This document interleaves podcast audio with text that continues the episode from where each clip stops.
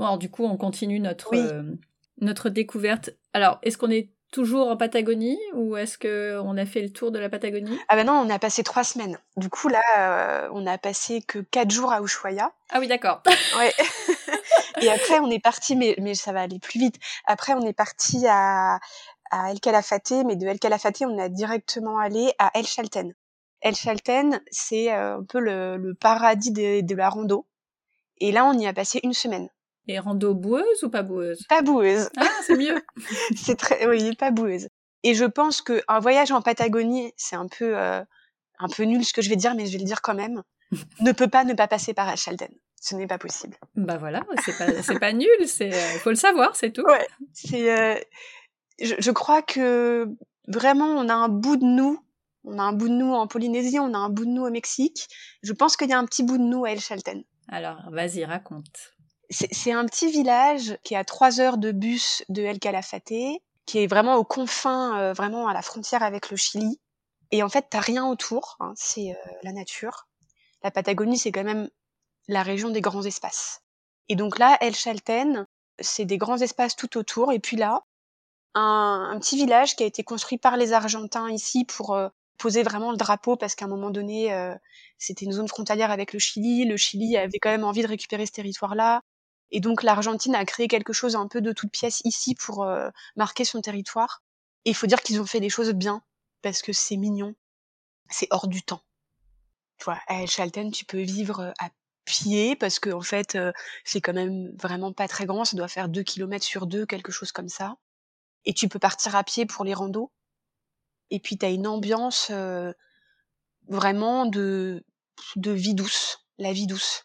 Je crois que d'ailleurs le poste que j'avais fait sur El Chalten, c'était la vie douce euh, à El Chalten. Et, euh, et, notamment pour les familles, sur, au centre du village, tu as une, une, énorme plaine de jeux, espace de jeu, aire de jeu, selon la façon dont on l'appelle, qui est très bien faite, très jolie. C'est le seul endroit, un des seuls endroits où tu trouves le wifi dans la ville. et, et puis il y a des petits cafés autour de cette place. Et donc, euh, quand tu as la chance comme nous d'avoir un temps magnifique, ben en fait, les jours de repos, tes enfants sont sur cet espace de jeu, ils s'amusent, toi tu prends le soleil ah. avec un peu de wifi et avec ton café, et c'est quand même pas mal. c'est vraiment pas mal du tout.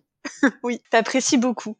Et, euh, et puis à côté de ça, t'as plein de, de, ouais, de petits bars ou de restaurants sympas pour, pour dîner. Euh, et, et, donc, t'as, et, et, mais par contre, tu vois, c'est vraiment créé de toutes pièces pour le tourisme. Ça n'a rien d'authentique. Ok.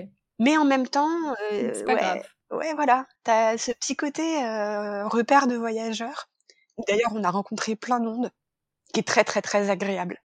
Et puis, tout à l'heure, je te parlais de météo, mais je crois que dans notre récit de la Patagonie, il faut dire ça, c'est qu'on était à l'automne. Donc en fait, début avril. Je ne préjuge pas des autres saisons en Patagonie, mais la seule chose que je peux dire, c'est que l'automne, fin mars, début avril, est une saison incroyable en Polynésie. Euh, en Polynésie, en Patagonie. Sûrement en Polynésie aussi, mais en Patagonie. C'est vraiment splendide. C'est-à-dire que, on le sait, la Patagonie, ce sont des grands espaces. Mais qui dit grands espaces dit végétation. Végétation à l'automne, aux extrêmes, parce que t'es quand même très au sud. Comme par exemple, tu vois, au Canada, t'es très au nord, bah là, t'es très au sud. T'as des couleurs de dingue. Quelle couleur? Ah bah, Le jaune, le rouge, l'orange avec du vert parce que t'as des t'as des végétaux qui restent verts. Et t'as aussi une météo. Alors il y a un facteur chance. Mais globalement sur nos trois semaines on a eu une météo avec un soleil incroyable. Et quand tu discutes avec les Argentins sur place ils te disent que mars avril ce sont les meilleures saisons pour venir. Ah bah super. Tu vois et parce que c'est beaucoup moins fréquenté qu'en été donc c'est aussi moins cher. Et il y a moins de vent parce qu'on dit Ah. beaucoup la Patagonie, beaucoup, beaucoup, beaucoup de vent. On a eu du vent, bien sûr. Oui. Mais beau- bien, bien moins pire que ce à quoi on s'attendait. Il y a moins de vent qu'en été, en fait. Ah bah c'est vraiment bon à savoir, oui. Ouais. Après, euh, on peut y aller en mars-avril et avoir du mauvais temps. hein, Oui, bah, évidemment. Et puis, euh, on peut être aussi moins sensible que nous à ces couleurs. Mais moi, mais Brice aussi, les enfants, je pense qu'ils le, ils le mesurent moins. Mais nous, on a été subjugués, vraiment, par les couleurs de la Patagonie en automne. C'est incroyable. j'ai pas de mots en fait pour décrire ça. C'est-à-dire que on a, je te, je te l'ai dit, on a quand même beaucoup voyagé. Je pense que avant la Patagonie, les plus beaux paysages qui nous ont été, qui nous a été donné de voir, c'était le Sublipes en Bolivie. Ok. C'est un endroit magnifique. Mais là, plusieurs fois, je me suis dit en fait, est-ce que c'est pas ça le plus beau que j'ai vu de toute ma vie? Et donc aujourd'hui, je les mettrais quasiment sur un pied d'égalité parce que tu as ce côté grands espaces qui est euh, fou. Mais parce que là, si tu veux, tu as des paysages de glaciers, c'est surréaliste. Donc là, je quitte un peu El Chalten parce que je fais une digression sur la météo, mais tu vois euh, le Perito Moreno, qui est quand même, c'est en fait, ce sont des flammes de glace avec des reflets, des nuances de bleu dingues, et tu mets ça en face euh, de ta végétation verte. Donc tu mets ça juste, enfin, à côté du Perito Moreno, tu as une forêt. Tu vois, t'es pas en altitude, tu es là, tu as une forêt. Et cette forêt, tu as des conifères verts, et puis tu as des arbres jaunes, tu en as des oranges, tu en as des rouges, tu en as des verts.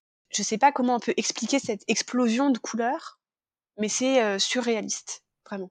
Et donc, je referme cette parenthèse euh, météo et saison, mais vraiment, je, je, ne peux que conseiller d'aller, euh, de notre expérience, d'aller en Patagonie à l'automne.